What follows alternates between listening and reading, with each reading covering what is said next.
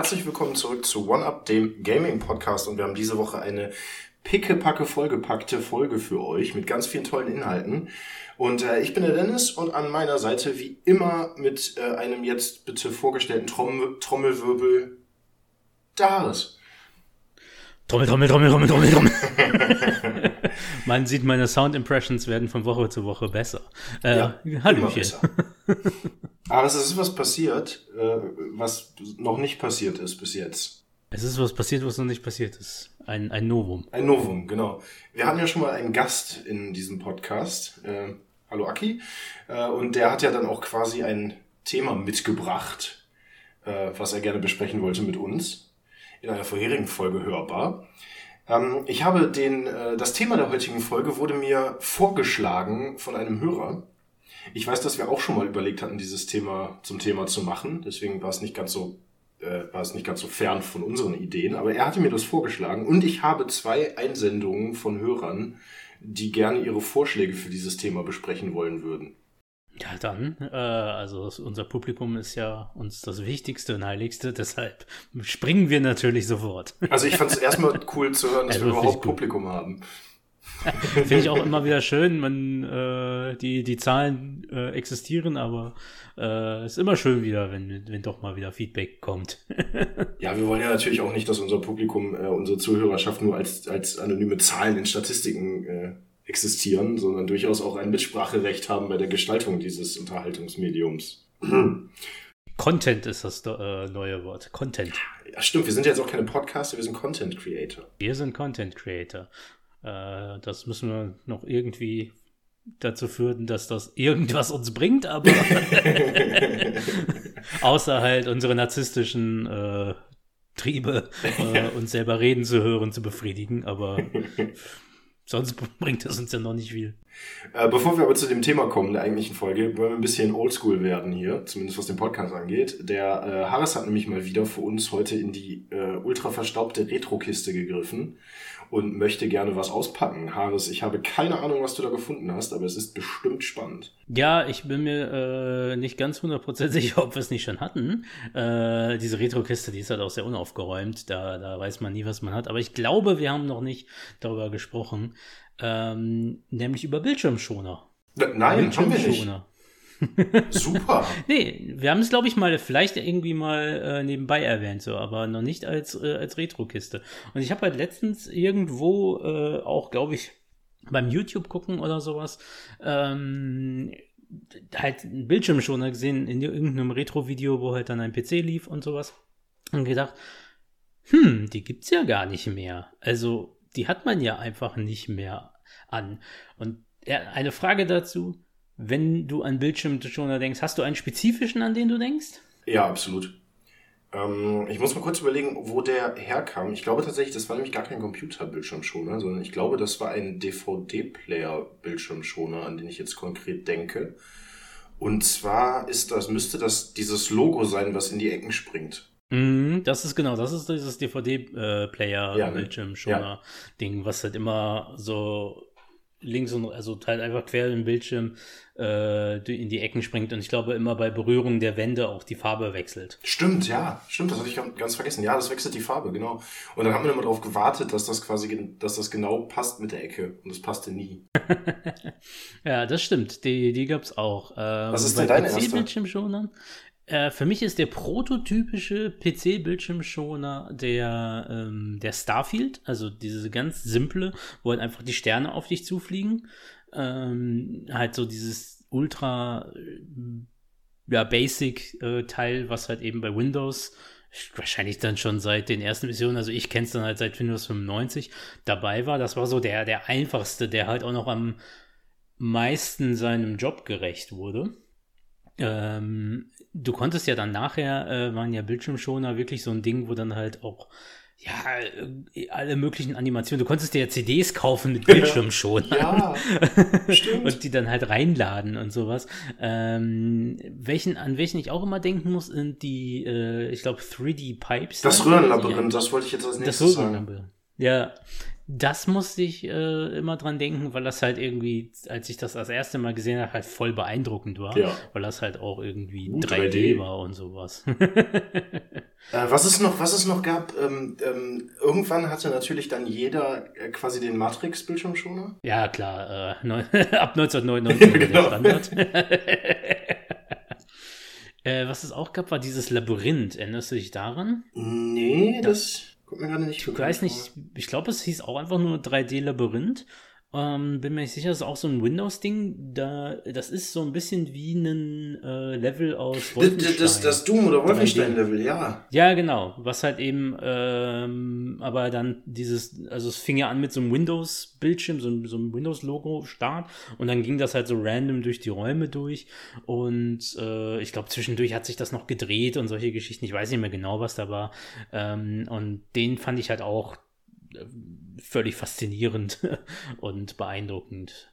Das sind so die, an die ich denken muss. Was natürlich auch jetzt mir gerade so in den Kopf kommt, sind zwei verschiedene Sachen, die jetzt nicht unbedingt was damit zu tun haben, aber ähnliche Zeit, das eine deutlich früher, aber das, was ich jetzt als erstes sage, wahrscheinlich in einer ähnlichen Zeit. Äh, kannst du dich noch an den Winamp Equalizer erinnern? Ja klar, das ist natürlich nochmal eine ganz andere, ganz andere Baustelle. Die können wir auch mal genauer bearbeiten. Ja, Winamp vor allen Dingen. Ähm, und kennst du noch Testbildschirme im Fernsehen? Ja, ich hab, also ich weiß von dem Konzept und ich bin mir ja nicht 100% sicher, ob ich mich in echt dran erinnern kann oder ob das halt einfach noch so präsent war, dass man das halt aus, ich sag mal, ähm, ja, anderen Formaten, aus Filmen, aus Serien oder sowas kannte, wo das halt noch sehr, äh, weil das halt noch vergleichsweise jüngere Ja. ähm, Vergangenheit war und darauf halt Referenzen gemacht wurden. Also dass halt in Cartoons sowas halt auch irgendwie immer gezeigt wurde oder halt eben auch in Sketchen oder sowas äh, da war. Ich weiß nicht, ob das noch ein Ding war, als ich angefangen habe, bewusst Fernsehen zu gucken. Ich habe auch gerade versucht, mich daran zu erinnern, aber ich, ich, ich glaube nicht. Ähm, aber zurück zu Bildschirmschonern. Ich habe das nämlich gerade gefunden. Du konntest nämlich, äh, wie du eben schon gesagt hast, kon- konntest du äh, Bildschirmschoner selbst gemacht von der goldenen Serie kaufen. Und da ist, steht unten ein, ich schätze mal, das wird der dann tatsächlich auch der Hersteller sein, den ich vergessen hatte, dass es das gibt. Kennst du noch Data Becker? Ja, ja, ich weiß, aber der Name sagt mir was. Die haben, aber ich habe nicht so genau eine Ahnung, was die alles so gemacht haben. Also wahrscheinlich, wenn ich jetzt von dem ausgehe, ein Haufen PC-Software. Ja, genau, die waren äh, IT-Fachverlag, also die haben Magazine rausgegeben und Software- und Ah, Computer ja. Computerzubehör mit, äh, und das ist eine Düsseldorfer Firma auch tatsächlich gewesen. Und äh, ich kenne ich kenn die auch deswegen noch, weil der, ich glaube, der Vater der beiden hat mich, äh, war, war da mal, ich weiß gar nicht, ob es das immer noch gibt, aber Autobäcker. Das war ein Autohaus. Stimmt, die machen die nicht auch. Ja, ich sehe gerade, die machen auch so, so Cut-Software und solche Geschichten. Und genau, ein, ein auch IT-Fachverlag. Und äh, ja, haben halt alle mögliche Software und anscheinend auch ähm, Zeitschriften rausgebracht. Aber ich sehe jetzt gerade nicht, welche Magazine. Ähm, Also was ganz interessant ist vielleicht auch für uns, dass Data Becker im Jahr 2000 auch tatsächlich ein Computerspiel veröffentlicht hat, also ein Publisher war, nämlich für America No Peace Beyond Lines, das mir jetzt persönlich überhaupt nichts sagt. Doch, tut es. Quasi Age of Empires im Westen. Hm. So ein bisschen. Ich sehe gerade, sie, die haben die äh, ähm, Zeitschrift PC Praxis. PC Praxis, ja.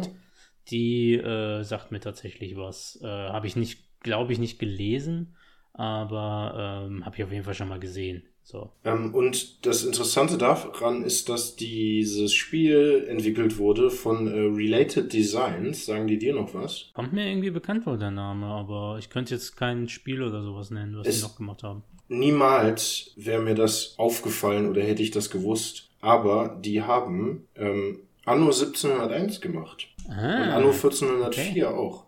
Also den dritten und vierten Teil der Anno-Serie. Und Anno 2070 tatsächlich, sehe ich jetzt hier auch. ah, also die sind dann wahrscheinlich irgendwann in Blue Byte aufgegangen. Genau. Oder. Ah, okay. Ähm, Ja. Und äh, beziehungsweise dann in, das, in den bösen Konzern. Und dann ist Blue Byte in. Also Blue Byte ist, glaube ich, immer noch in der Hinsicht existent, aber ja, sie gehören ja, sind ja mittlerweile Ubisoft Blue Byte oder wie das dann Ja. heißt. Ich hätte nicht gedacht, aber dass die äh, Anno-Spiele verschiedene Entwickler haben. Weil das erste Anno ist von Sunflowers Interactive, die mir auch gar nichts sagen. Wüsste ich jetzt auch nicht, aber häufig, also manchmal sind das ja auch Umfilmierungen und manchmal gehen ja auch die Entwickler zu anderen Studios und gründen sich aus. Oder in diesem Fall hat Blue Byte dann halt ein kompetent, also ein Team wahrscheinlich gekauft oder so. Ähm, und dann halt Ubisoft Blue Byte oder wie auch immer. Das sind ja häufig so Verschiebungen. Aber interessant auf jeden Fall. Ja, so kann man vom Bildschirmschonern äh, zu, zu Anno kommen. das geht ganz aber, schnell. Äh, das geht Hast ganz du, schnell. Hättest du eine ja, also- Erklärung dafür, warum es jetzt heutzutage keiner, keiner mehr Bildschirmschoner hat? Ich glaube, sie werden halt einfach nicht mehr gebraucht. Also ähm, bei den alten Röhrenmonitoren ähm, ist es ja so gewesen, dass halt eben die Möglichkeit bestand, dass sich das Bild einbrennt, vor allen Dingen in den ganz frühen. Ähm, die hatten halt das Problem deshalb, dass du halt kein starres Bild haben konntest. Und wenn du halt irgendwie tatsächlich nur Daten angezeigt hast, dann brauchtest du diesen Bildschirmschoner. Und gleichzeitig war das Ein- und Ausschalten halt bei denen auch ein bisschen langwieriger, als es jetzt bei einem modernen Monitor ist. Jetzt nicht ewig lang, aber wenn du es halt schnell machen willst und in den Pausen oder so, ist es halt blöd. Und dann war es halt sinnvoll, diese Bildschirmschoner zu machen. Und ich glaube schon, als wir angefangen haben, PCs zu haben, war das eigentlich schon fast durch, aber dann hatten die sich halt schon etabliert und waren halt so ein Ding. Und ich meine, das Ein- und Ausschalten war auch immer noch eine Sache. Solche Sachen wie ein Energiesparmodus oder sowas, in den du den Computer versetzen konntest, äh, gab es in der Form auch nicht. Ich kann mich jetzt auch nicht erinnern, dass du ein, du konntest ja auch keinen Sperrbildschirm oder sowas, äh, ich glaube zumindest nicht mit Hausmitteln einfach so einstellen, wüsste ich zumindest nicht. Und ähm, ja, heutzutage sind sie halt einfach entsprechend nicht mehr so weit notwendig und diese Möglichkeiten, den Monitor halt schnell auszuschalten, automatisch auszuschalten, sind halt dahingehend besser, weil sie halt deutlich mehr Strom sparen, als das halt ein Bildschirmschoner macht. Und gerade bei Laptops auf Akkubetrieb ist das halt deutlich sinnvoller, anstatt da halt den Dis das Display frisst da ja am meisten äh, bei einem Leerlauf. Und deshalb sind die, glaube ich, einfach aus dem Grund irgendwie abgeschafft worden. Wobei interessanterweise ja bei modernen OLED also bei OLED-Bildschirmen und OLED-Fernsehern und sowas, da ist es ja durchaus wieder relevant, weil da gibt es ja die Möglichkeit, dass, ich glaube, da brennt sich das nicht ein, aber da brennt das, kann das quasi ausbrennen oder so. Und also unser Fernseher hat auch einen Bildschirm. Ja. Allerdings ist es auch wieder nur so ein Logo, was sich bewegt. Ich finde das spannend, weil ich jetzt gerade mal so im Zuge dessen überlegt habe, wann denn wohl der Zeitpunkt kam, an dem ich den ersten Flatscreen hatte am Rechner. Und ich kann mich nicht dran erinnern. Also ich glaube, ich habe meinen ersten hier noch, den könnte ich sogar greifen und hochheben. Der steht rechts neben mir. Aber ich kann dir den Zeitpunkt auch nicht 100% sagen. Es müsste so ähm, 2005, 6 rum gewesen sein, glaube ich. Ähm, vielleicht ein bisschen später. Na, vielleicht sogar ein bisschen später. Aber irgendwie sowas um die Kante. Äh, da müsste ich meinen ersten Flachbildschirm, das ist ein, das war auch nicht, äh, also ich war da kein Pionier mit, da waren die schon ein bisschen mhm. auf dem Markt und schon ein bisschen günstiger geworden und es gab verschiedene ähm, Marken, halt auch sehr, sehr, halt eben kleine Marken, die das gemacht haben. Es könnte deswegen auch schon noch ein bisschen später gewesen sein. Ähm, ist irgendwie ein einfacher 17 Zoll TFT-Monitor. Mhm. Und äh, aber ich habe ihn noch hier. Ich habe ihn sogar bis vor nicht allzu langer Zeit noch in Benutzung gehabt. Ähm, wie gesagt, steht hier gerade in der Ecke unbenutzt und ich weiß noch nicht so genau, was ich damit tue, weil ich ihn auch irgendwie nicht loswerden will. Ja, Aber das war so der erste, den ich mir Also ich meine, Monitor hat man nie genug. Ja, hier wird langsam der Tischplatz äh, ein bisschen eng. Ich habe aber gestern noch darüber gesprochen und vorgestern oder äh, am Montag noch drüber nachgedacht, ähm, dass ich einen dritten brauchte, weil ich äh, online D&D gemeistert habe und irgendwann dachte, boah, ich kann einfach nicht genug Bildschirmfläche mhm. brauchen. Gerade, gerade bei sowas. Noch mehr das, PDFs. Ne? Ja, ja so, ne, dann hat man hier noch eine PDF auf, da noch eine Tabelle auf. Dann brauchst du ja noch Discord und dann halt die Spieltischoberfläche, also die digitale. Da geht das ganz schön schnell. Was auch interessant ist, dass wir jetzt ja quasi alle irgendwie mit, also, also ich zumindest und du auch, mit, mit, mit Minimum zwei Monitoren am, am Start sind. Oder. War früher auch kein Ding, ne? Naja, oder halt auch so mit Ultra-Wides oder so, ne? Bin jetzt nicht so ein Fan von, aber ich mag mein Setup mit den zwei Monitoren. Aber ja, früher hattest du halt, hattest halt einen. so, ne? Muss man jetzt natürlich auch, auch sagen, zu teuer. teuer ne? Genau, ja, ja. Also äh, wir haben ja auch in der Folge über LAN-Partys schon mal drüber gesprochen, wie, wie bescheuert das eigentlich ist, was wir da so durch die Gegend geschleppt haben.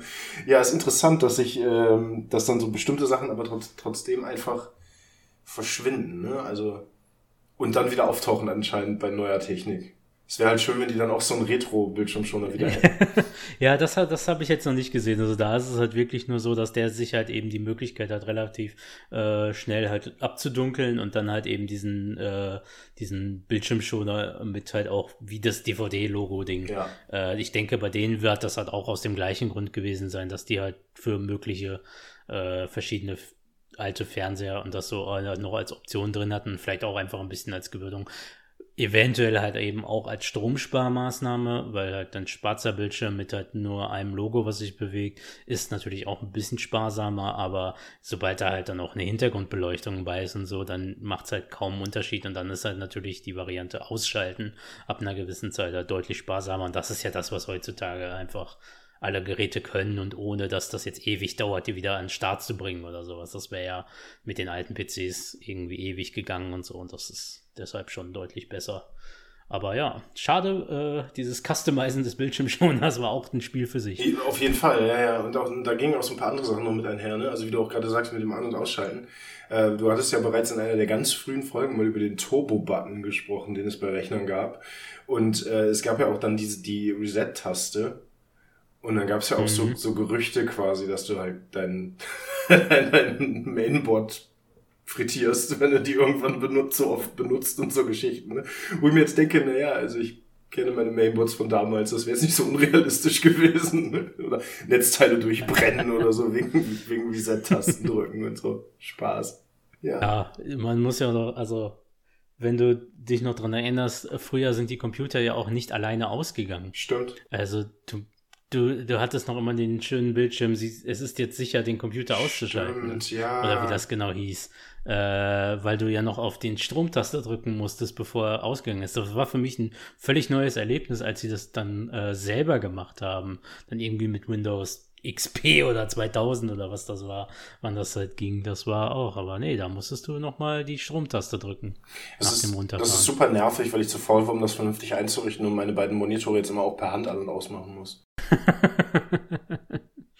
ja, das ist, das ist hart.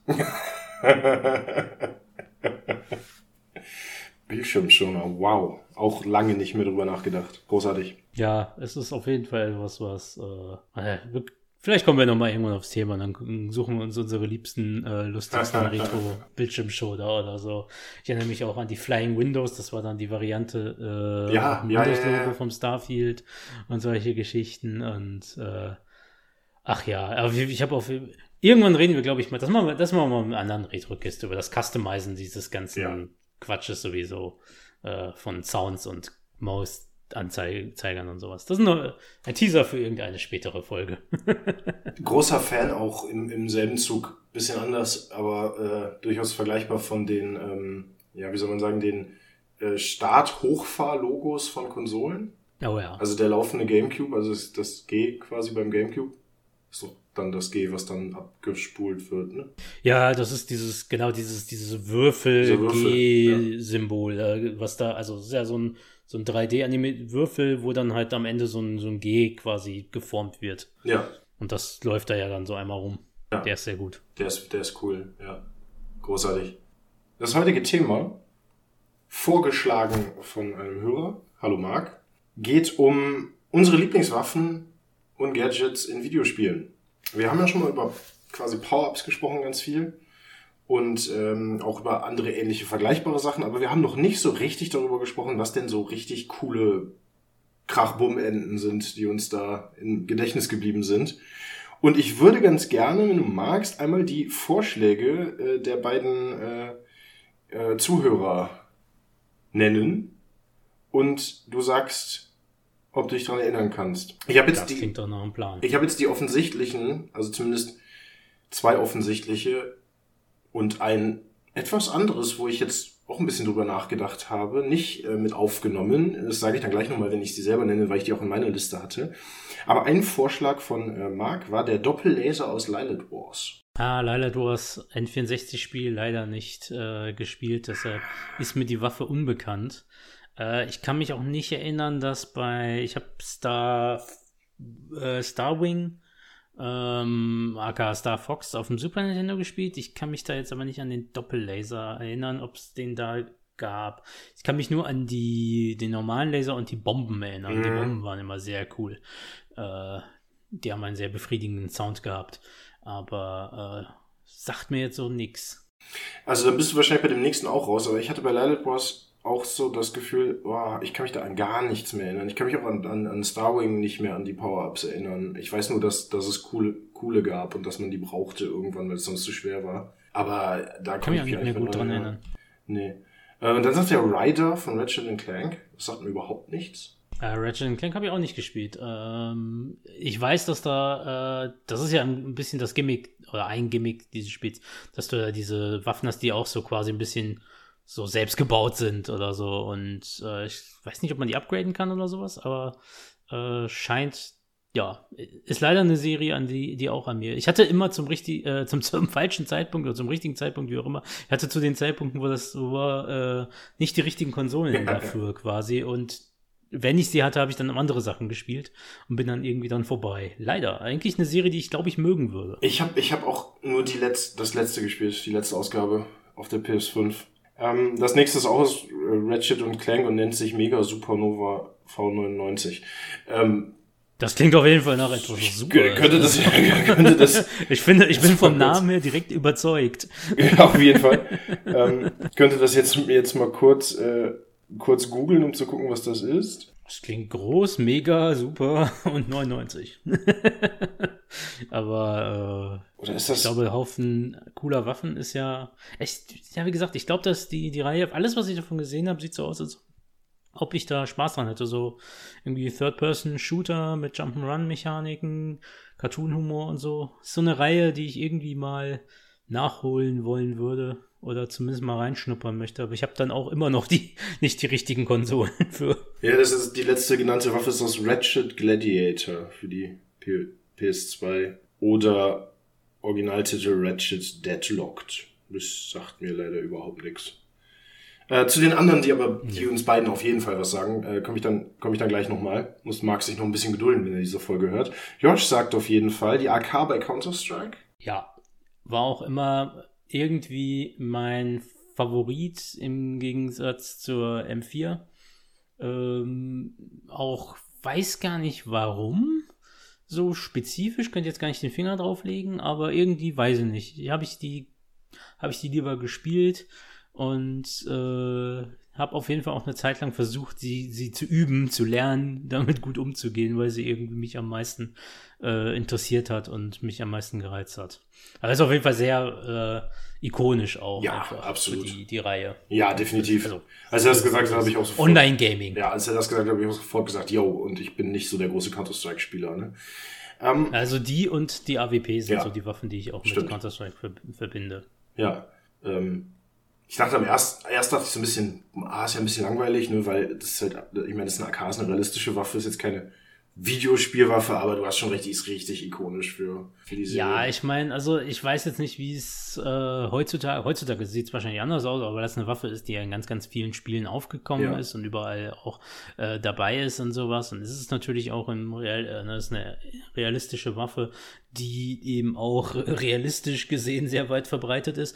Ähm, aber für ganz viele glaube ich, und ist für mich war es definitiv so, dass halt äh, Counter-Strike und halt auch gerade, äh, also Counter-Strike halt die Stelle war, wo man das erste oder besonders prominent das erste Mal besonders ausgiebig sich damit mit diesen Waffen beschäftigt hat und sie halt kennengelernt, gesehen hat.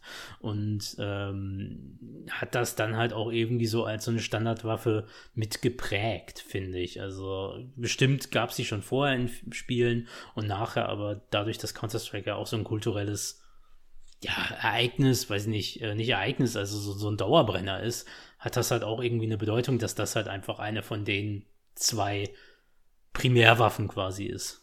Ja, ne, und es war auch sehr, sehr präsent, wie du sagst, als kulturelles Phänomen und äh, auch als, ähm, äh, als, als erste, das hört sich ein bisschen falsch an, aber als erste Berührung mit dieser Waffe, ne? also dass man das erste Mal tatsächlich darauf gestoßen wurde, ähm, was das überhaupt ist und dann, dass man dann sich informiert hat und mal nachguckt hat, äh, ah, okay, gibt's wirklich und äh, ja, hat eine Menge geprägt. Ähm, nächster Vorschlag, großartig übrigens, äh, TNT-Fässer bei Donkey Kong. ja, das ist, das ist auch eine sehr ikonische Waffe, Schrägstrich Gadget, Schrägstrich whatever, ähm, die, ja, teilweise ein Problem für einen selber. Ja.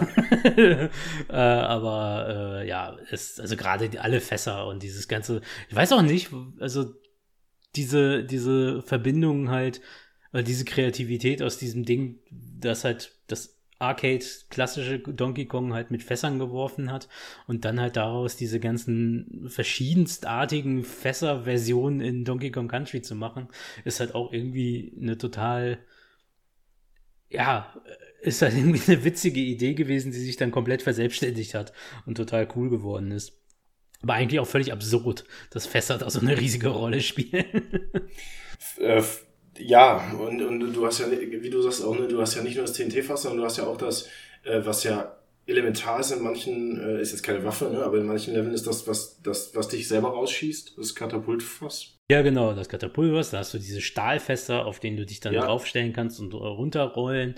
Äh, du hast, ich meine, ne, dein, dein Mitspieler holst du aus einem Fass raus und wenn die, äh, also dein äh, Diddy Kong oder Donkey Kong, ja, je nachdem, stimmt. wer gerade verloren gegangen ist. Also dieses, dieses, dass dieses ganze Spiel um Fässer herum gebaut ist, was vermutlich nur, oder nicht vermutlich, also das wird ja auf Donkey Kong mit den Fässerwerfen anspielen und darauf basieren, dass das halt dann so, so in dieses Spiel eingebrannt wurde, ist irgendwie völlig absurd und irgendwie total cool und gibt natürlich dem einen total eigenen Charme. Auf jeden Fall, ja. Und, und äh, ich hätte soweit gar nicht gedacht, aber klar, das macht natürlich Sinn, ne? dass, dass daher die Fässer kommen. Aber da habe ich nie bewusst Gedanken drüber gemacht, warum in Donkey Kong Country Fässer sind. Auch nicht oft, aber muss es ja, ja irgendwie. Also. Muss es ja, ja.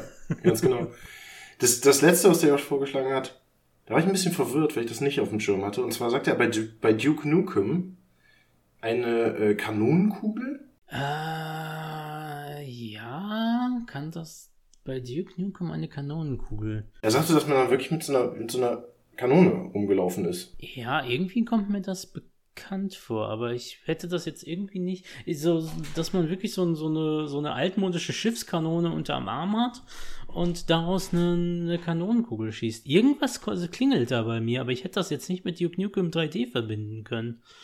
Ähm, doch, da war irgend sowas, aber ich müsste es jetzt auch nachgucken. Also ich kann da nichts zu sagen, weil ich das absolut nicht auf dem Schirm hatte.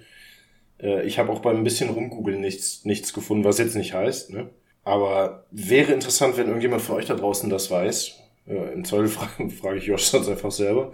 Äh, Oder ist das aus dem Original Duke Nukem, also den 2D-Spielen? Äh, Aber irgendwie habe ich auch so ein Bild im Kopf von so einem, so einem Build-Engine-Spiel mit einer. Oder ist es bei Duke Nukem Forever? Das kann auch sein. Also ich habe auf jeden Fall beim Google nichts gefunden, auch keine Bilder. Ähm, besteht natürlich auch die Möglichkeit, dass er das äh, einfach ne, falsch sich falsch erinnert haben, dass eigentlich aus einem anderen Spiel kommt. Das wollen wir jetzt nicht ausschließen. Mhm. Ich meinte, die, die, der Raketenwerfer äh, sieht ein bisschen aus wie ja, gut. ein Kanonenrohr. Das muss ja auch ein aber, guter Raketenwerfer. Aber ich, ich habe dieses Bild auch äh, im Kopf. Aber, oder vielleicht baue ich mir gerade auch in meinem Kopf aus allen möglichen Dingen eine falsche Erinnerung zusammen.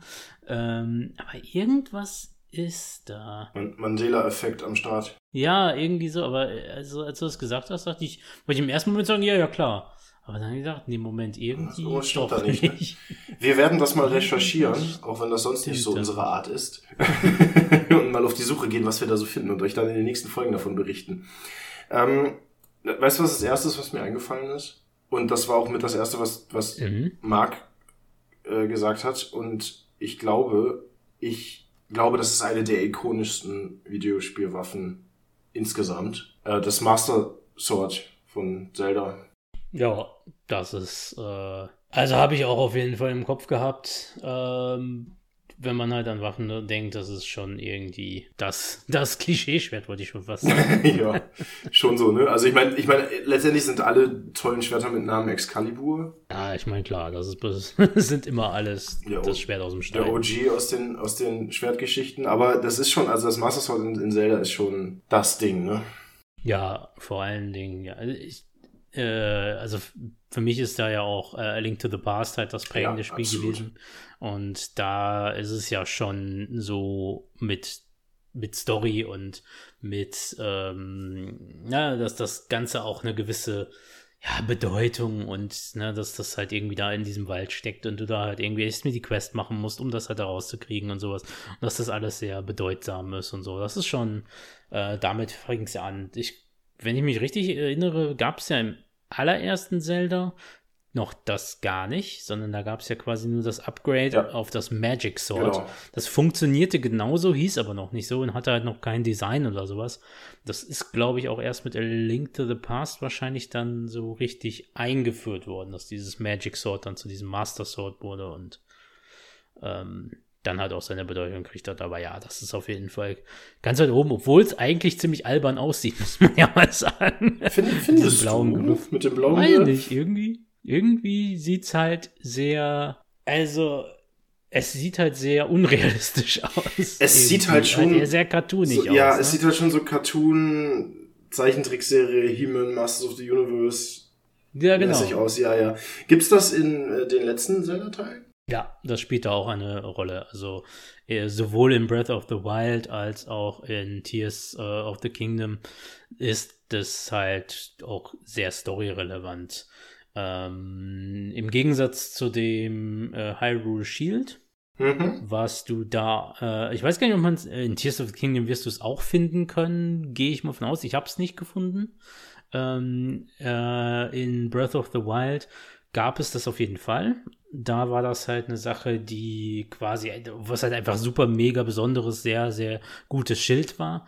Äh, aber es war jetzt nicht nötig, um das Spiel mhm. zu kriegen, während die anderen halt fest mit der Story verwoben sind. Also das Master Schwert halt eine, eine starkere. Das ist halt immer noch dieses legendäre Schwert, the, the Sword of Evil's Bane, was halt das einzige ist, was die, dieses, ja, das Böse zurückdrängen kann und halt entsprechend Teil der Geschichte ist. Das ist aber auch ein ikonischer Look, ne? Also einfach das Schwert und dann dazu das Hyrule Shield, ne? Mit dem, mit dem Logo drauf, auch in Blau und Silber, ne? Und dann mit der, mit der, mit der äh, Triforce vorne drauf und das ist schon sehr, sehr, sehr, sehr guter Look. Ja, auf jeden Fall. Und ähm, ja, also wie gesagt, das, das ist schon irgendwie, auch wenn es äh, sehr cartoonig aussieht, ist es ja ähm, passend natürlich vor allen Dingen in den Zeichentrickteilen. Ja. Äh, die Versuche ist auch in halt Tears of the Kingdom und so. Ne? Ich meine, die, die Spiele haben jetzt auch keine realistische Grafik oder sowas. es ist ja immer noch irgendwie sehr gezeichnet und überzeichnet und mit Cartoon-Stil. Ja, völlig. Hast du noch direkt eins? Ich habe noch ganz viel. Aber wenn du okay. gerade noch was hast, ja, dann. dann kannst du gerne dich da einschalten. So, eine zweite Sache, die geht jetzt erstmal, ging halt schon so ein bisschen in die Richtung Waffe-Gadget, die halt super ikonisch ist, äh, wo ich halt auch dachte, das könnte auch gemeint sein, als du gerade angefangen hast äh, und die ich mich nicht überraschen würde, wenn du die nicht auch aufgeschrieben hättest, wäre halt die Portal Gun. Ja, absolut. Äh, sowohl Marc als auch ich haben die auf unserer Liste. Bei mir ist sie sogar ganz oben, obwohl sie nicht meine, nicht das erste ist, woran ich gedacht habe und nicht, nicht meine Lieblingswaffe ist. Kommen wir gleich nochmal zu. Aber ja, klar, ne? Äh, einfach, aber auch aus dem Grund, weil sie ja, weil dieses Spiel ja auch damals zu dem Zeitpunkt sehr revolutionär war, weil das ja einfach völlig anders funktioniert hat als jeder andere Ego-Shooter, den man kannte. Ne? Also diese Elemente von, von Puzzle-Lösen und Ego-Shooter-Verknüpfung funktionieren ja mit dieser Por wegen dieser Portal Gun. Und dass du dann halt quasi die Waffe hast, die aber auf gar nichts schießt, sondern halt Portale schießt, ist einfach eine, eine äh, glorreiche Gameplay-Idee. Und das Ding sieht auch halt einfach ziemlich cool aus. Ja, also ne, die, die Verbindung aus, oder das ist halt im Grunde diese, diese Ego-Shooter-Logik bricht und dir dann halt anstatt eine Waffe also in der Form einer Waffe am Ende ein, ähm, ja, ein, ein Puzzle-Objekt gibt, ein, ein Rätsellös-Gadget, ist halt schon irgendwie dieses, ähm, ja, hat halt hat er diesen ganzen Bruch ausgemacht und diese Besonderheit dieses Spiels auch nochmal unterstrichen und dir dann halt eben ein ganz neues Gameplay vor die Füße gesetzt, ähm, mit halt eben einer in der, in der Optik oder im Ersteindruck eines Ego-Shooters. Und das war ja das, was so ein bisschen auch überraschend war. Und ähm, Kennst du den offiziellen ja. Namen der Polgun? Nein. Äh, abgekürzt ASHPD. Und wenn man das aufschreibt, ist das sehr eindeutig, dass das die Kurzform ist des Namens Adrian Shepard. Für diejenigen, die das nicht wissen, Protagonist von Half-Life Opposing Force. Und der volle Name hm. dieser Gun ist Aperture Science Handheld Portal Device. Hm. Wieder was gelernt. Wusste ich auch nicht. Das wusste ich auch nicht. Ich versuche nebenbei die ganze Zeit noch rauszufinden, woher diese Schusskanone kommt, aber ich krieg's nicht hin und ich sollte es jetzt einfach mal lassen. ähm, aber das, das dann, lässt dich, das lässt dich bis zum Wochenende nicht lässt mich nicht, Weil ich habe das Gefühl, dass ich mich an irgendwas erinnere, aber wie gesagt, vielleicht verarsche ich mich da gerade auch selber und habe mir gerade so eine, so, ein, so, eine Idee eingepflanzt, die jetzt aus irgendwelchen Resten und äh, Sachen, die woher woanders herkommen. Aber ich, ich, ich lege das jetzt zur Seite. Ich löse mich bewusst, auch wenn es mich wahnsinnig macht. und wir reden über, über Gadgets und Waffen. Lenke ich dich an mit einer kleinen Blitzrunde. Ähm, auf Platz 1,5 meine absoluten Lieblingswaffen, also nicht, nicht ganz meine absolute Lieblingswaffe, aber äh, schon ziemlich cooles Skippy aus Cyberpunk, hatte ich glaube ich auch schon mal erzählt. Die Pistole, die man findet, die eine Geschichte hat und mit dir spricht. Fantastisches Konzept, schaut euch mal ein paar Videos an. Unfassbar coole Nebenquest bei Cyberpunk, super coole Story. Äh, ist, ich, ich mag sowas, hat einfach Flair, ähm, bringt dem Ganzen nochmal auf ein, auf ein anderes Level. Äh, völlig gut. Äh, auf Platz 1 aber, meine absolute Lieblingswaffe. Einfach total nicht mal based on Gameplay oder, oder, oder irgendwie, weil es halt eine richtig gute Waffe ist, die man findet und dann du das Spiel, das Spiel dann einfacher ist oder so, sondern einfach nur basierend auf Feeling und Aussehen ist der Chainsaw Blaster aus Gears of War. Also, ne, ja, weiß man auch, dass die das nicht erfunden haben und so weiter und so fort, ne, Warhammer 40k und so Geschichten, ne, aber das ist für mich das, der Inbegriff einer badass coolen Waffe. Das ist halt einfach, hm, wir haben eine Kettensäge an deine Waffe geschraubt. ja, wie kann man deine Waffe noch tödlicher machen? Wir nehmen eine Kettensäge. Einfach völlig, äh, völlig sinnlose Waffe, wenn man mal genau drüber nachdenkt. Nö, gibt überhaupt keinen Sinn, aber okay. Aber fürs, fürs Spiel schon ziemlich cool. Wo wir gerade bei Badass sind, äh, BFG. Ja, Die gute alte Big Friendly Gun. Big, Big Friendly Gun, ja, die Big Friendly Gun aus Doom. Ähm, auch ja. äh, muss, muss man nennen, wenn man, wenn man diese Liste sagt.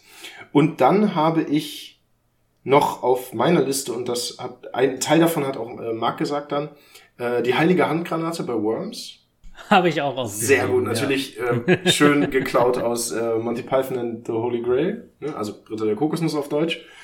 Äh, einfach nur witzig. Ja, also bei Worms so Sachen, Waffen habe ich auch irgendwie gedacht, da könnte man noch einiges rausnehmen. Also ich, ich musste direkt auch an das Superschaf. Das Schaf ist genau das nächste äh, auf meiner Liste, weil das ist nämlich viel cooler.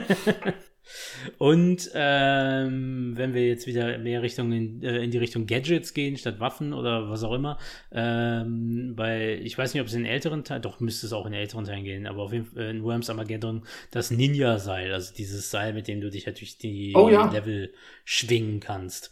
Äh, das fand ich auch irgendwie immer sehr, sehr cool. Da, das, da hat meine Spider-Man-Obsession generell mit reingespielt, aber ähm, das, das war, vor allen Dingen, sobald man es halt mal so ein bisschen begriffen hat, und so ein bisschen, ja, in Anführungsstrichen gut geworden ist, aber halt so ein bisschen den, den, äh, ja, damit umgehen konnte und das ein bisschen gelernt hat, wie das funktioniert, hat das halt, konntest du halt sehr absurde Geschichten machen. Oder dich halt auch in einem guten Teil äh, der Versuche einfach selber versenken. ja, ja, ich war kein besonders guter Worms-Spieler. Ich habe es sehr gerne gespielt, aber ich war kein besonders guter Spieler. Ja, besonders gut war ich auch nicht. Ich habe es nur irgendwann geschafft, mich halt nicht jedes Mal damit umzubringen. Die nicht jedes Mal selbst auszulöschen. Also da, das war halt schon das, was mir gereicht hat, dass ich halt nicht gesagt habe, sobald ich das benutze, fliege ich durch die, den Level und falle auf jeden Fall ins Wasser. Ja, absolut. Ähm, Josh hat noch vorgeschlagen und ich, äh, ich stimme nicht zu. Sag euch auch warum. Äh, der blaue Panzer aus Mario Kart. Ich habe gesagt, nein. Nee. Nein, wenn dann der rote Panzer. Weil der rote Panzer hat auch auf jeden Fall den trifft vor dir. Und äh, der blaue halt, hm, ich finde den, ich finde den lame.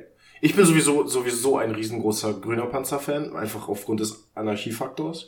Ich finde es sehr schön, vor allen Dingen in der Battle Arena drei grüne Panzer loszuschicken und dann nachher alle drei Ballons zu verlieren, weil man sich selber abschießt. Viel schöner.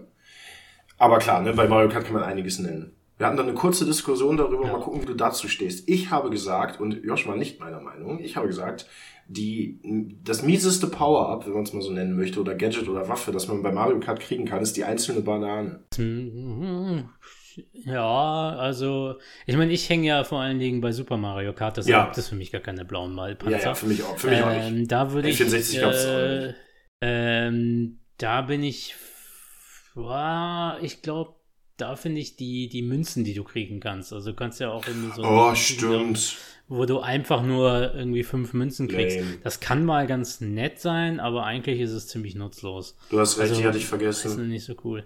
Ich bin mir aber gerade nicht sicher. Ich glaube zum Beispiel in der Battle Arena kriegt Nee, in der Battle Arena gibt es die nicht. Nee, nee. Aber im Rennen gibt es die, wenn ich richtig ja. Erinnerung habe. Also meine Reihenfolge wäre auf jeden Fall, äh, wenn man es wenn nüchtern sieht, ähm, für, für, für Rennen jetzt, nicht für die Battle Arena, wäre, äh, warte mal, konnte man bei den Rennen auch, da konnte man immer nur eins von bekommen, da konnte man nicht drei bekommen. Ne? Nee, bei Super Mario Kart gab es die drei. Gab's die, die sind erst mit Mario 64. Genau, die gab es dann nur in der, äh, in der Battle Arena. Nee, auch nicht. Ja, da konntest du auch keine auch drei einen, ne? äh, kriegen. Du, du konntest, also drei äh, grüne Panzer und sowas gab es alles erst bei Mario 64. Ah, das habe ich völlig anders im Kopf. Ich dachte, das gäbe es auch Ach, schon. Das hattest du schon mal.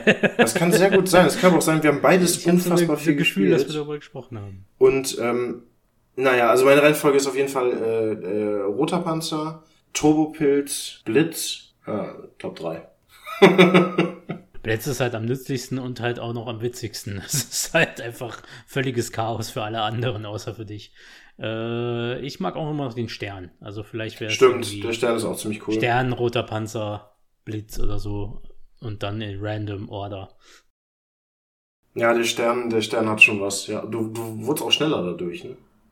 Mhm. Ja, guter, gut, gutes Power-Up. Aber, aber es macht einfach verdammt viel Spaß, irgendjemanden mit so, einer, mit so einem roten Panzer über den Haufen zu jagen.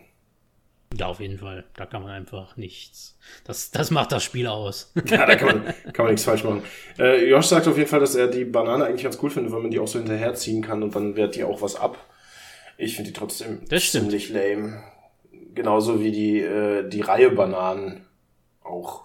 Ah. Ja, es ist ja das ähnliche Prinzip. Ja. Ähm, ich, dann. Gib mir Panzer. Das nächste, was ich hätte, ist tatsächlich auch schon gleichzeitig das letzte, was ich habe. Also ich habe mal so versucht, einfach mich kurz zu fassen und so ein paar Sachen, über die ich auch ein paar Sachen sagen kann, aufzulisten. Mm, und zwar der Grund dafür, äh, den wirst du nachvollziehen können, beziehungsweise ich glaube, du warst Minimum bei einer von diesen beiden äh, Runden mit dabei. Wir haben diverse Male, du wirst dich erinnern, ich müsste jetzt auf meine Steam-Liste gucken, wie viele Stunden, aber ich glaube, ich, ich glaube, ich habe so 350 Stunden in diesem Videospiel und ich glaube, bei mindestens 200 davon warst du anwesend äh, in, in uh, PUBG reingesteckt. Und du wirst dich daran. Ja, das ist eine realistische Schätzung. Wahrscheinlich, ne? Und du wirst dich daran erinnern können, dass ich überhaupt kein besonders guter Spieler in diesem Spiel war.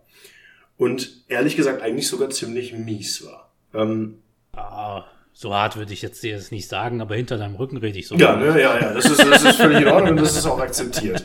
Aber, aber, die zwei Waffen, die ich mir aufgeschrieben habe, sind bei PUBG die Shotgun und die Armbrust. Weil du nämlich jetzt sagen wirst, das sind doch die nutzlosesten Waffen, die man kriegen kann in diesem Spiel. Und ich sage, ja, aber erinnerst du dich doch dran, dass es Events gab, in denen es nur Armbrüste gab und nur Shotguns?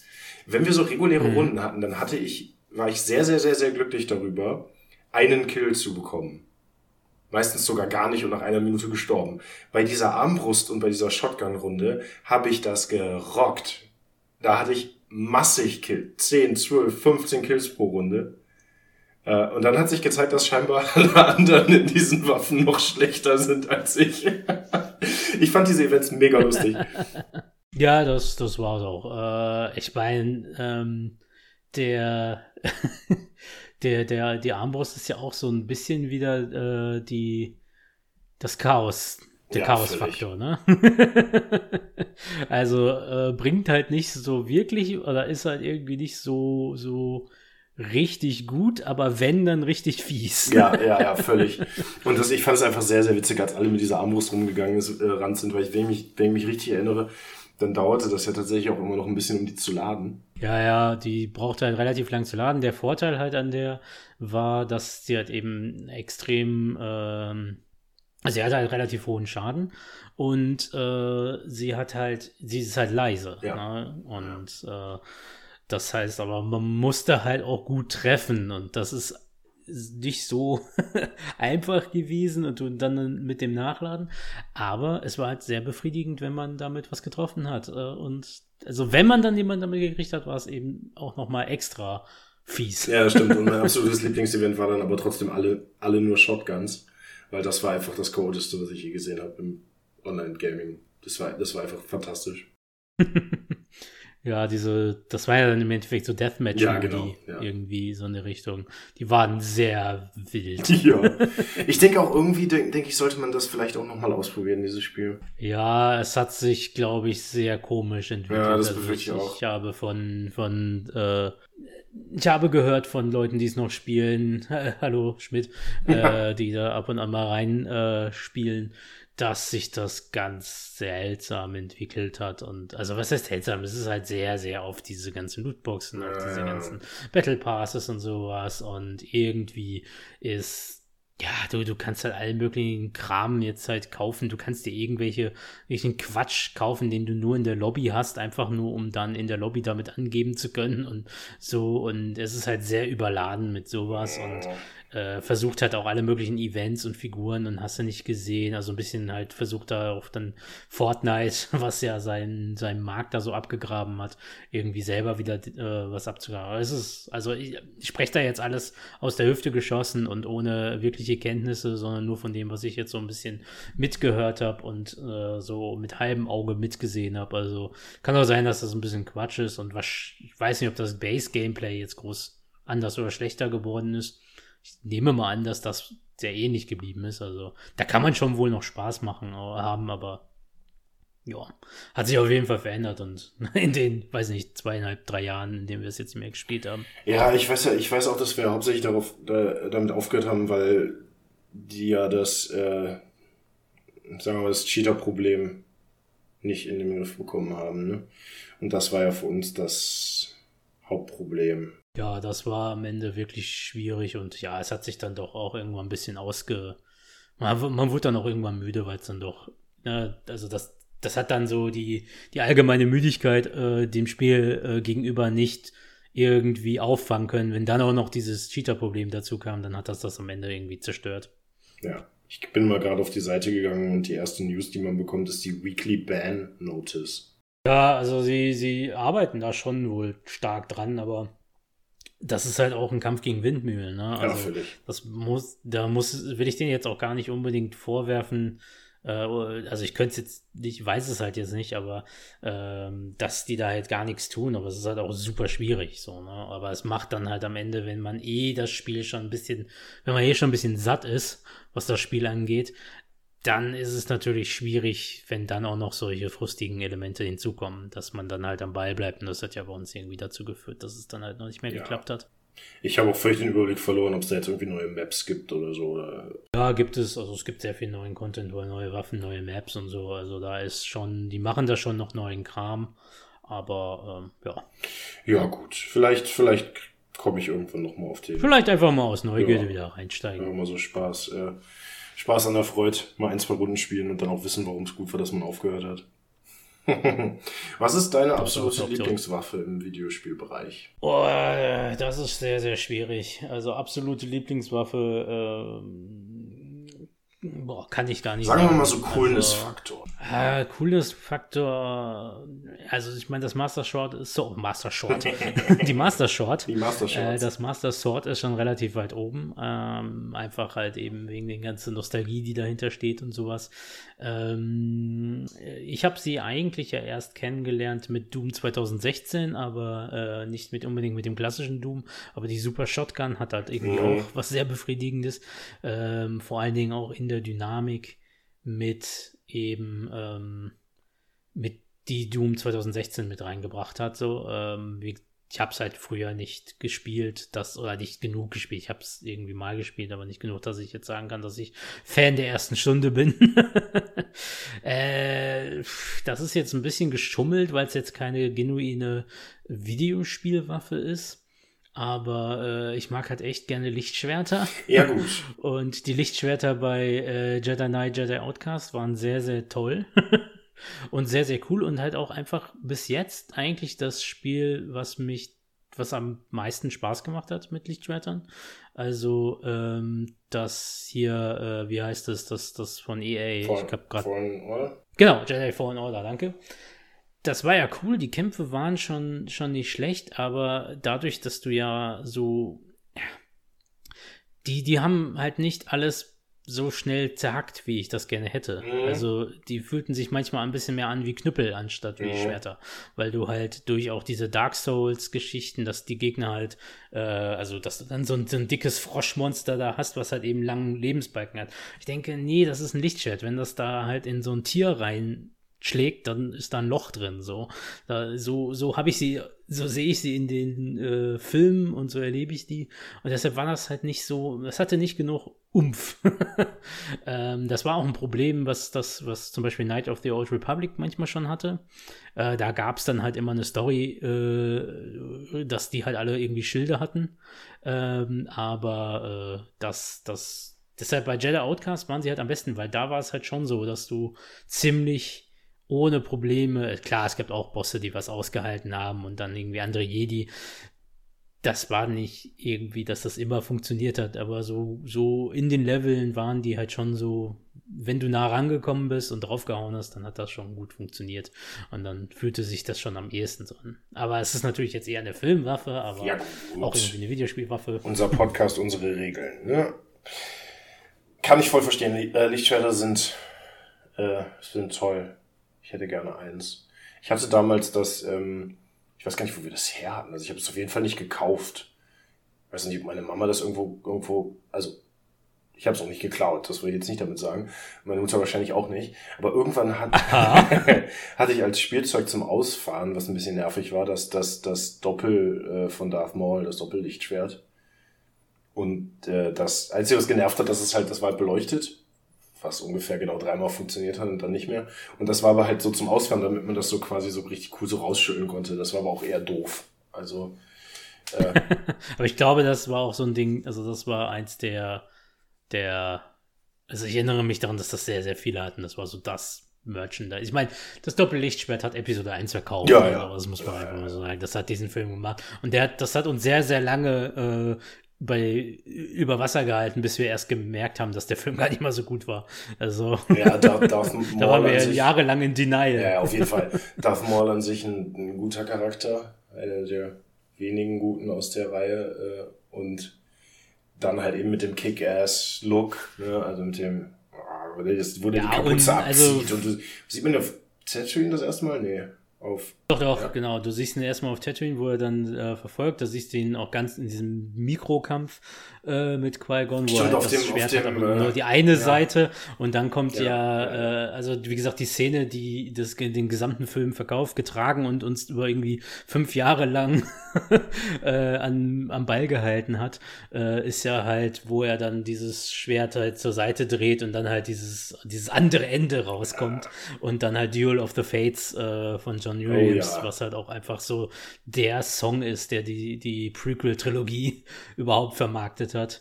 Äh, also diese Kombination aus Darth Maul, dem Doppellichtschwert und Duel of the Fates hat irgendwie hat einiges gemacht, um, um uns vergessen zu lassen, dass wir echt sehr lange, sehr, sehr blöden Film ge also ich habe auch eine gewisse äh, Nostalgie, Nostalgie, für 100% Episode 1, Nostalgie. aber, aber ähm, vergleichsweise ist der Film schwieriger zu äh, gut zu finden. Hat halt Äh, ein paar Stellen. sehr offensichtliche Nachteile. Äh, immer noch nicht so schlimm Ja. wie ein paar Sachen in den letzten Filmen. Ne? Ähm, Darth Maul ist so ein bisschen das, das Gute und das Problem, dass der ja so eigentlich kein, also der hat ja keine Persönlichkeit. Nee, der hat halt. Also er- der ist für der das ist halt Doppel- da, der sieht halt Ja, ist fürs Doppellichtschwert da. Der ist halt da, der sieht fies aus, der scheint offensichtlich, also sie haben halt mit Ray Park natürlich auch jemanden gecastet, der einfach sehr gut Stuntwork machen Ja. kann und kämpfen kann und so. Und ähm, der, der, äh, der war halt dafür da, bedrohlich auszusehen und beeindruckend zu sein, aber er hatte ja keine Geschichte in dem Sinne, sondern der war halt da. Aber das, das hat halt auch ein bisschen funktioniert, weil halt eben auch in die in die Storyline eingebunden war, dass der halt so ein komisch, dass das alles ja so ein Mysterium war. Aber jetzt sind wir irgendwie auf einen Star Wars Talk gekommen. Großartig, äh, jede Ausrede nutzen, über Star Wars zu reden. Ähm, ich fand es immer sehr faszinierend, dass die äh, Lichtschwerter verschiedene Farben hatten. Und dann habe ich ja irgendwann mal gecheckt, dass es da ein System hinter gibt, was ich auch schon wieder vergessen habe.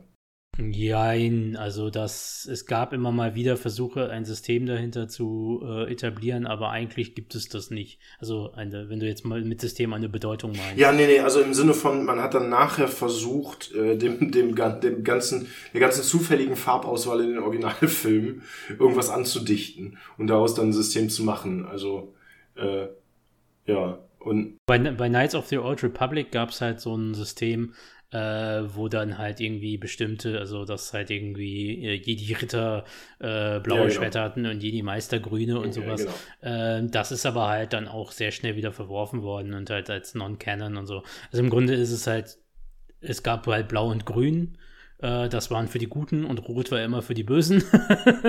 äh, dann gab es äh, Lila, weil äh, äh, Samuel L. Jackson beschlossen hat, dass er äh, ein eigenes haben möchte, damit er sich an der Großschlacht um in dieser in dieser großen Schlacht-Szene im zweiten Film wieder oder im dritten Film, weiß ich gar nicht mehr, wiederfinden kann. Und äh, deshalb wollte er ein lilanes Lichtschwert haben und hat das dann bekommen. und dann hat man irgendwann äh, Orangene eingeführt, weil man irgendwie dachte, da braucht man noch mal was Neues und äh, anderes und dann irgendwelche Weißen und dann ist, ist das so eskaliert, aber es hat keiner. Also vielleicht haben sie auch wieder eine eingeführt in den neuen Expanded Universe. Keine Ahnung. Ist, ist auch nicht so wichtig, ehrlich gesagt. Ich bin großer, äh, großer Ewan McGregor-Fan, übrigens. Ähm, ich glaube, der ist noch unproblematisch, das darf man noch sagen, ne? Da gibt es noch keine Skandale, die ich jetzt verballert habe, oder? Wüsste jetzt nicht. Okay, gut.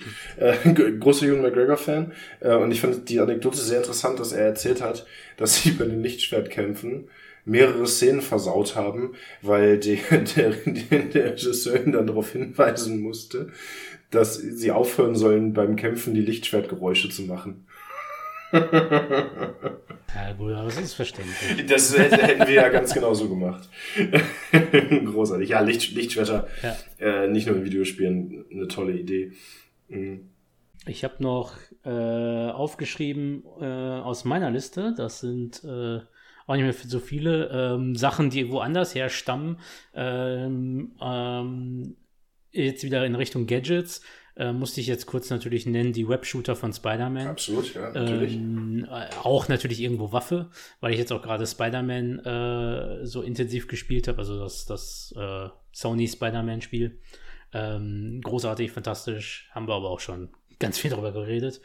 Ähm, ich mag auch besonders gerne die, äh, die Knarre von Earthworm Jim. Yo, ja. Den, diese Standard komische, die, weiß ich nicht, dieses irgendwie die sieht bescheuert aus. Sie funktioniert irgendwie ganz gut im Spiel, aber ist jetzt auch nichts Besonderes. Ich weiß nicht. Sie ist einfach, einfach in dieser Gesamtabsurdität von diesem Spiel äh, eingebunden und deshalb habe ich so, äh, so gute Erinnerungen daran. Ähm, und äh, in Earthworm Jim 2 gibt es eine Waffe.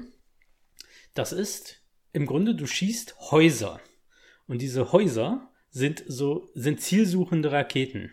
Okay. Also das sind wirklich so kleine Häuser, die aus der, äh, aus der Knarre kommen. Du kannst ja so verschiedene Waffen, Munitionsarten, sonst was finden. Also da gibt es dann irgendwelche Seifenblasen oder irgendwelche Raketen oder was auch immer, die du schießt. Und dann an einer Stelle sind das halt eben Häuser. Und die sind halt zielsuchend. Und ich habe sehr, sehr, sehr, sehr, sehr lange gebraucht, bis ich verstanden habe, dass das Homing Missiles Um Gottes Willen. Oh. Ja, ein ja, Homing Device. Ja, oh, oh Mann.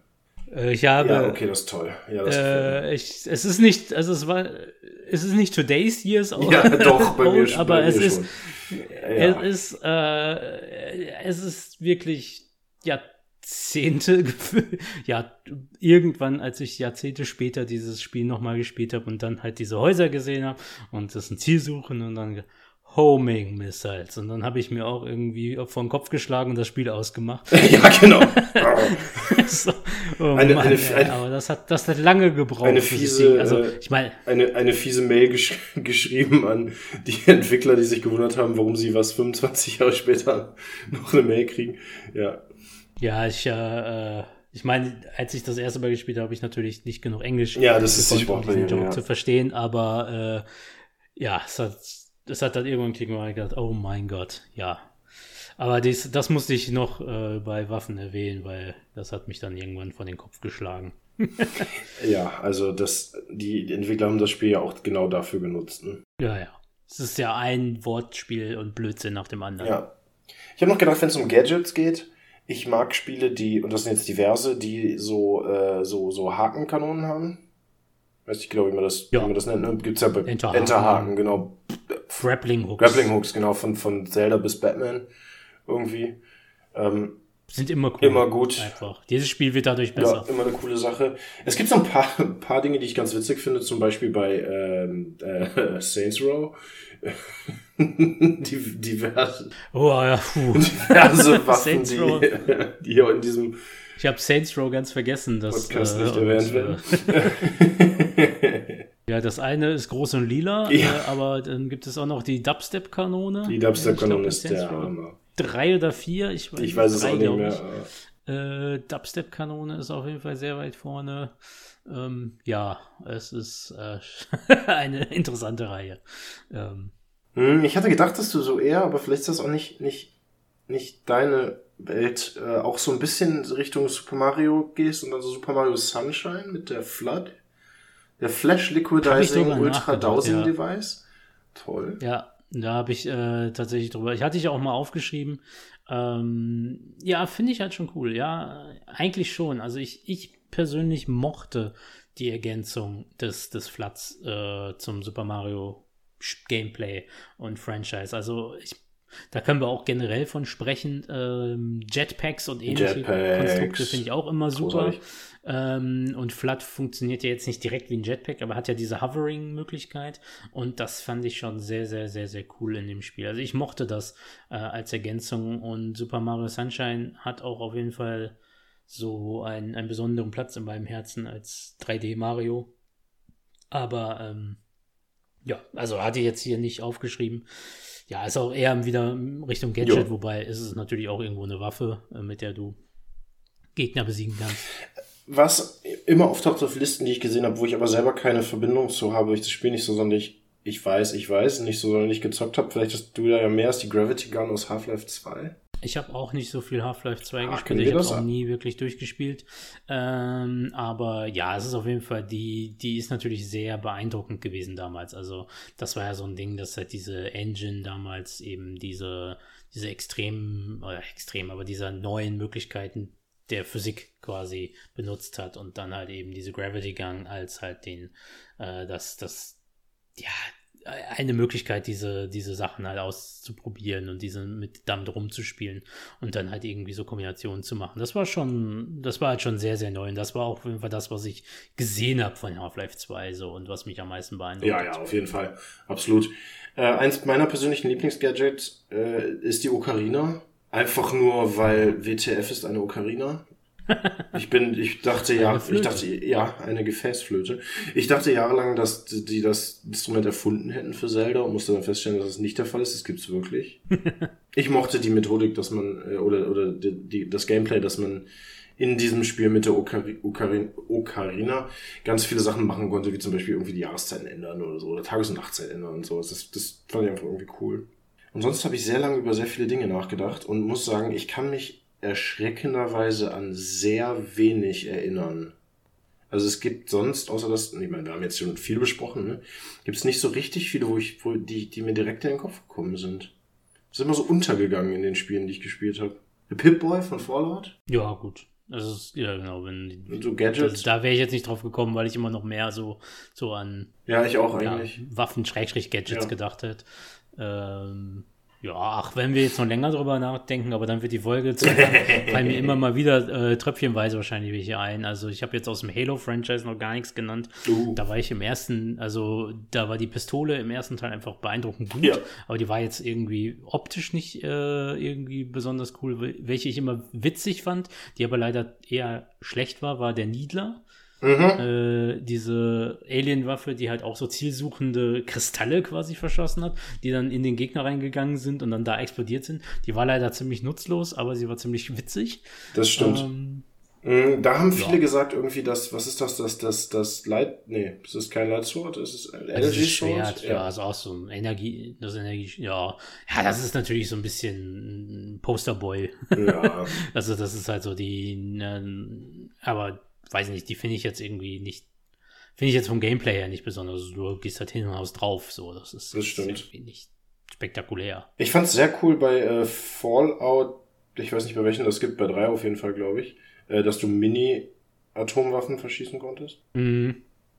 Den, den Mini-Raketenwerfer, Ja. äh, Atomwaffenwerfer oder wie auch immer. Der hat einen Namen. Mini-Atombombenwerfer. Der hat einen Namen. Ich hat einen kann Namen, mich da ja. nicht mehr daran erinnern, was der Name ist. Ist auch, ist auch nicht so wichtig, aber das, äh, das finde ich immer noch finde ich sehr witzig. Ich mag ja Waffen, die was Witziges tun, halt einfach.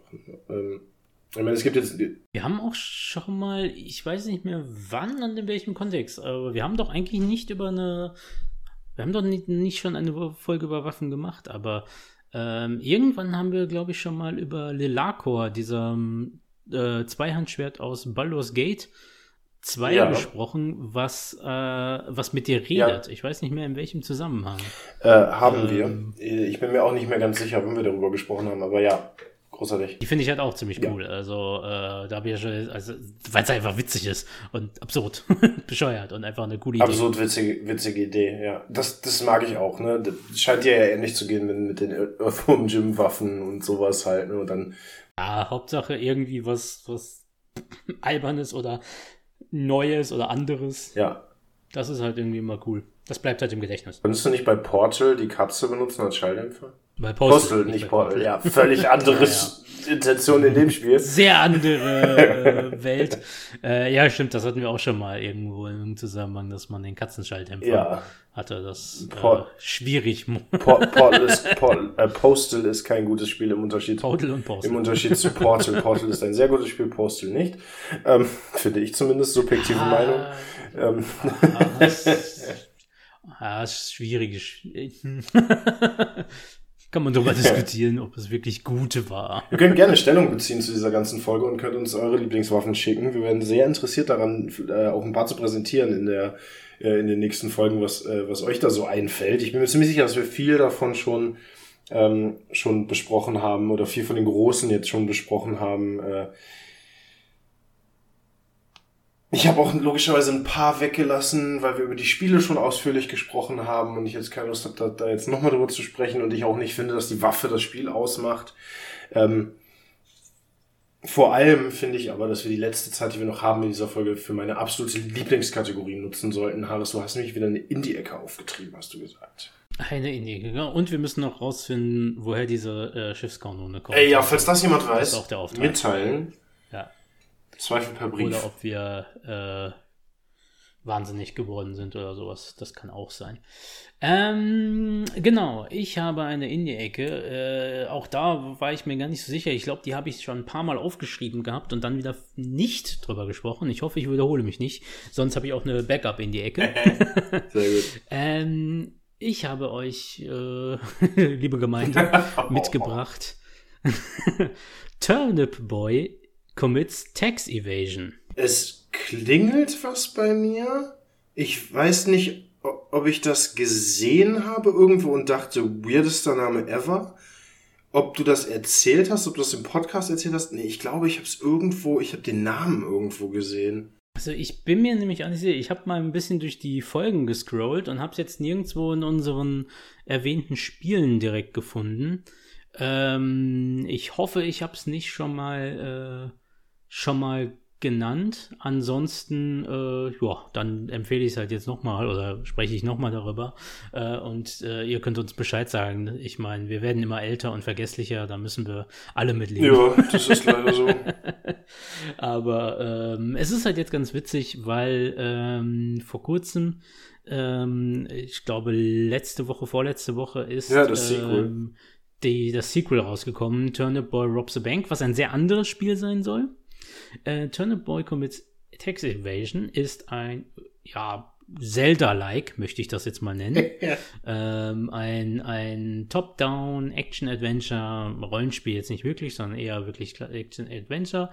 Und da du spielst halt eben äh, Turnip Boy, der äh, wegen Tax Evasion äh, angeklagt wird und muss eine Quest voll oder bekommt dadurch die Quest eben, äh, also sein, sein Haus wird, glaube ich, gepfändet deswegen auch und bekommt dann halt die Quest, äh, das rückgängig zu machen, beziehungsweise dem, äh, ja, gegen den, den korrupten Mayor ähm, anzugehen. Und das läuft dann halt äh, darauf hinaus, dass du in dieser Top-Down-Perspektive halt, du hast halt diese Startstadt, in der du eigentlich lebst und ähm, dann von da aus irgendwie immer weitergehst, Items findest, äh, sehr viel Fetch-Quests machen musst und dann so Mini-Dungeons hast, in denen du halt Gegner besiegst. Du hast halt so ein, so ein Action-Adventure, Zelda-Style, äh, Hack and, ja, Hack and Slash ist es nicht wirklich halt, so ein Zelda-mäßigen äh, Kampfsystem es gibt ein paar Bosse, ähm, du hast halt eben Inventar mit bestimmten Items, du hast ein paar Tools, mit denen du dann, also dann kriegst du die halt und kannst dann bestimmte äh, Wege freimachen, um dann weiterzukommen. Und ähm, ja, musst Gegner besiegen und vor allen Dingen halt die Story ähm, äh, ja, durchmachen. und äh, genau, der böse Mayor Onion, der, der Bürgermeister Zwiebel, Natürlich. das ist halt eben, der dich anklagt, dass du deine äh, Steuern nicht bezahlt hast. Und du musst halt dann quasi erstmal für ihn alle möglichen Aufträge machen als Strafe. Und dann stellst du halt irgendwie immer mehr fest über die, was die Geschichte ist, was dahinter steht. Und alles ist irgendwie, kommt darauf hinaus, dass dieses ganze Regierung da korrupt ist und äh, das halt illegal ist. Und es ist, es ist halt sehr albern, es ist sehr witzig. Es ist ein sehr, sehr kurzes Spiel. Also das ist so die, die größte Kritik, die ich daran habe. Äh, und ich muss sagen, es ist halt ein sehr libertäres Spiel. also es ist nicht besonders subtil mit seinen Ansichten. äh, also es ist sehr, sehr in die Richtung, also ne, es ist halt so die, die, die, diese dass sich das halt alles so ein bisschen als korrupt äh, darstellt und äh, äh, so, ja, und die wollen halt nur die Steuern von uns. Das ist jetzt nicht so, so, ich sag mal, die da oben so, sondern halt einfach so ein bisschen generell, äh, bis, nicht so plump ist es, aber halt jetzt halt ein bisschen generell halt eher so auf liberal-libertäre Ideen, die dahinter stehen und mit denen es halt jetzt auch nicht scheut. Was jetzt nicht so ganz meine politische Meinung ist. Ich finde Steuern als Konzept jetzt nicht ganz so furchtbar. Nö, nicht so. Ähm, äh, was für mich dann natürlich nicht ganz so gut funktioniert, aber sie, sie hauen es jetzt ja auch nicht komplett über die Nase und machen das Spiel jetzt. Es ist halt alles auch noch sehr basic, sehr, wie gesagt, unsubtil, aber jetzt auch nicht sie wollen jetzt nicht die Welt verändern mit diesem albernen Spiel oder machen da jetzt irgendwie einen ideologischen Rant draus oder sowas, sondern machen halt ein paar Jokes, die einfach sehr offensichtlich in diese Richtung gehen. So, und das halt eben, ne, dass halt dieser korrupte Mayor Zwiebel, Mayor Onion da ist und sowas. Das sind alles Sachen, die halt eben sehr simpel gehalten sind. Aber das Spiel ist eigentlich ganz niedlich sonst und die Jokes sind halt auch nicht nur darauf bezogen, sondern auch einfach albern, machen sich natürlich auch über ein bisschen über Videospiele lustig, sind auch ein bisschen Meta halt über das ganze äh, Fetch-Questing, der äh, Turnip Boy ist halt auch so, so angenehm naiv und lässt, macht halt einfach alles mit, so nach dem Motto. Und ist einfach so ein bisschen dusselig und ja, gut, dann und geht dann halt einfach immer und holt die Sachen und so.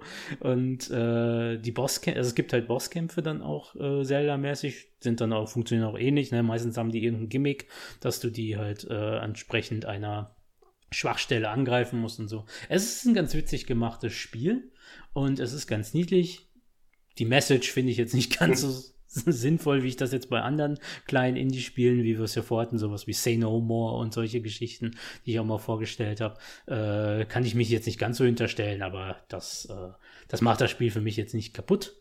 Äh, es ist nur vielleicht nicht, ich bin ich ganz so mit dem Herzen dabei oder was auch immer, äh, wie bei anderen. Und es ist halt wieder mal so ein äh, Indie-Spiel. Da haben wir jetzt, habe ich jetzt einige schon von vorgestellt.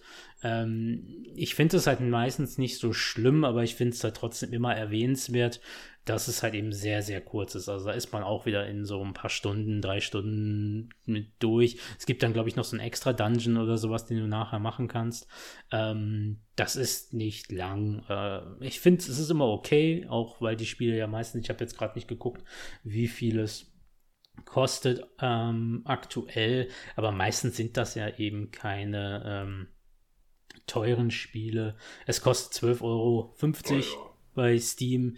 Das ist jetzt nicht so wild. Das kann man auch für ähm, zwei, drei Stunden mal ausgeben. Aber das sollte man halt wissen, weil ne, läppert sich natürlich auch äh, immer so. Und man kann natürlich für 12,50 Euro auch Spiele mit deutlich mehr ähm, äh, Spielzeit bekommen. Also vielleicht was auch für wieder für ein Sale. Ich habe es jetzt auch irgendwann mal über ein Sale oder so geschossen. Äh, der Nachfolger soll eher in eine interessante Richtung gehen. Also das ist Turnip Boy Robs a Bank. Klar, weil auch weil, sehr gut. Ja, Klare also wenn wir einmal schon irgendwie Verbrechen begehen, dann können wir die auch richtig machen. Ne? Genau, und das ist dann wohl eher wirklich in, in Richtung eines Roguelites. Ähm, Stuart Runs hast aber auch ein bisschen darauf ge, ähm, gesetzt, dass die einzelnen Runs sehr kurz und snappy sind und so. Ich habe jetzt, jetzt auch nur in anderen Podcasts davon gehört. Ähm, ich bin interessiert, mir das auch mal anzugucken. Also es sieht von der Grafik her ist es halt so eine charmante Pixel-Grafik, so ein bisschen Super Nintendo, Game Boy Advance mäßig und sowas. Also von der Erfahrung her, vom ersten Teil bin ich interessiert auch am zweiten Teil. Aber ja, man sollte wissen, erwartet nicht, dass es ein langes Spiel ist und je nachdem, wie stark eure Gefühle zu steuern sind, könnte dieses Spiel euch auf die Füße treten, je nachdem, in welche Richtung ihr seid.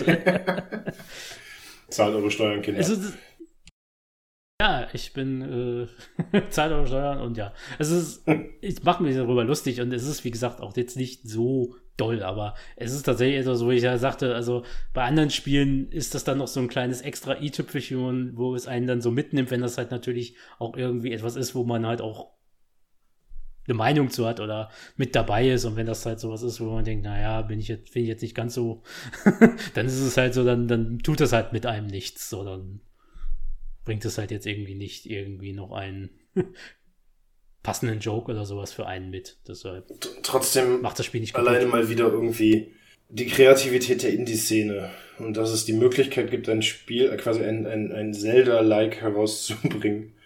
Und das heißt dann Turnip Boy Commits Textewesen. Ich habe sehr viele Fragen, sagen wir es mal so. Ich frage mich, wieso Turnip Boy? ja, warum das jetzt alles warum das Gemüse ist und Kartoffeln und äh, Rüben und so sind, weil wegen ist ja, äh, ich, ist einfach so. Ist, es wird so ein bisschen, glaube ich, angedeutet, dass die Welt so ein bisschen postapokalyptisch ist und dass, äh, also es gibt, da gibt es eine, eine, äh, eine Szene, die irgendwie so auf potenzielle Mutationen von Gartengemüse anspielt. Guter Satz. Guter Satz. Was haben wir heute gelernt? liebe Gemeinde, sagen würde, äh, zahlt eure Steuern, sonst braucht ihr ganz große Waffen. Äh, oder ja, wenn ihr die nicht ist, zahlen wollt, braucht ihr ganz große Waffen. Egal, zahlt eure Steuern. und benutzt Waffen in Videospielen. Genau, nur in Video und nur in Videospielen, bitte. äh, wir sind nämlich ansonsten, wir sind Real-Life-Pazifisten. Mehr oder weniger. wir sind schon sehr viele Folgen drin wir haben schon sehr viele Folgen aufgenommen. Dies ist eine weitere. Wenn euch diese Folgen gefallen habt, dann teilt uns das doch mal mit auf Social Media zum Beispiel, Mastodon oder Instagram. Wenn ihr unsere Folgen hören wollt, die anderen, und das nicht schon getan habt, dann könnt ihr das tun bei allen gängigen Podcast-Plattformen, wie zum Beispiel Spotify oder Apple Music oder Deezer oder äh, ähm, iTunes oder habe ich noch irgendwas vergessen? Irgendwo, Irgendwo, wo man Podcasts findet. Wir können, glaube ich, uns auch noch bei weiteren Plattformen mal anmelden. Äh, Es gibt wieder neue dazu. Ja, wir, wir, wir sind überall. Überall. Oder natürlich auch bei unserer wunderbaren Website mit integriertem Webplayer und dem ganzen Backkatalog online zu finden unter der mega kreativen Internetadresse. Dreimal W, ein Punkt. OneUpPodcast, ein Punkt de. Und wenn nichts super Seltsames passiert, hören wir uns wieder jeden zweiten Samstag, alle zwei Wochen samstags, zu einer neuen Folge One-Up der Gaming Podcast. Und je nachdem, wann ihr diese Folge hier hört, entweder ein wunderschönes restliches Wochenende, auf jeden Fall aber einen guten Start in die neue Woche. Macht's gut.